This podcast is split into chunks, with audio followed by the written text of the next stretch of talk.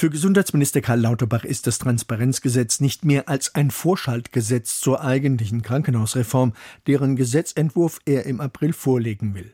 Aber die Länder haben sich lange gegen das Vorhaben gewehrt. Sie befürchten, dass manche Kliniken künftig gemieden und andere einen Ansturm erleben könnten. Die CDU geführten Bundesländer hatten Anfang Januar das Transparenzgesetz nicht auf die Tagesordnung im Vermittlungsausschuss gesetzt und damit für eine weitere Verzögerung gesorgt.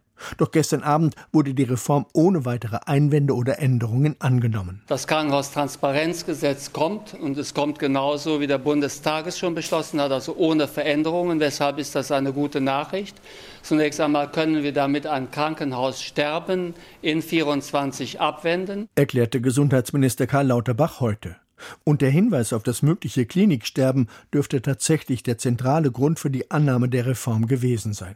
Denn aktuell sind nicht wenige Kliniken in Deutschland von einer möglichen Insolvenz bedroht.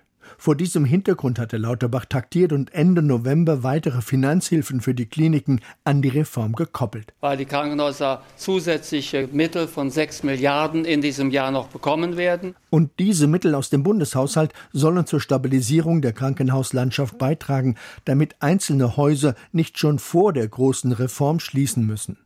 Kern der Transparenzreform ist eine bundesweite Online-Übersicht über die Leistungsfähigkeit der Kliniken in Deutschland, die ab Anfang Mai freigeschaltet werden soll, mit dem Ziel, die Patienten so gut wie möglich auch dahin zu lenken, wo anstehende Behandlungen auch in der angemessenen Qualität durchgeführt werden. Weil wir durch diese Transparenz aufklären werden, welche Krankenhäuser für welche Eingriffe besonders spezialisiert sind. Das ist eine wichtige Information, insbesondere zum Beispiel für Krebspatienten. So sei etwa auch bei Brustkrebs die Sterblichkeit um 25 Prozent niedriger, wenn die Behandlung in einer spezialisierten Krankenhauseinrichtung erfolge, betont Lauterbach. Das Gesetz ist ein Meilenstein in Richtung unserer großen Krankenhausreform, die wir am 24. April ins Kabinett bringen werden. Gibt sich der Gesundheitsminister heute nun zuversichtlich.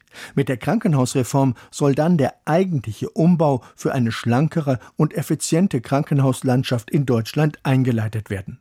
Der Verband der Universitätskliniken fordert bereits eine schnelle und konsequente Umsetzung.